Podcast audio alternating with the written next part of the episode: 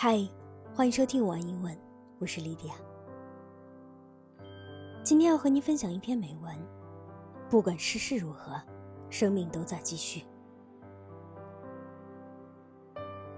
It feels good to move back home after two years.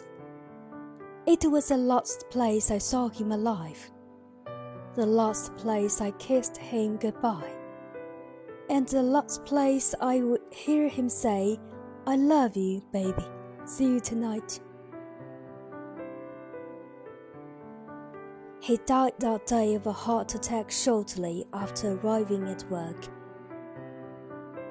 Tonight, the fireflies came out for the first time this summer.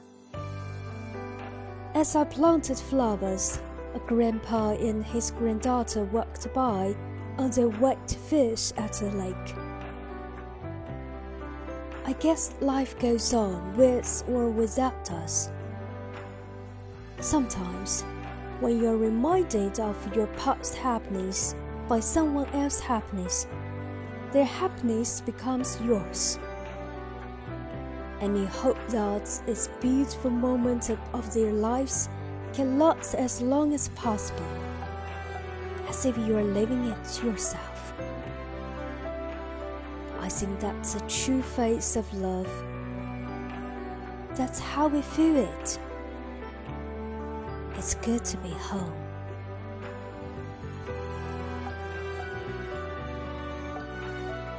Thank you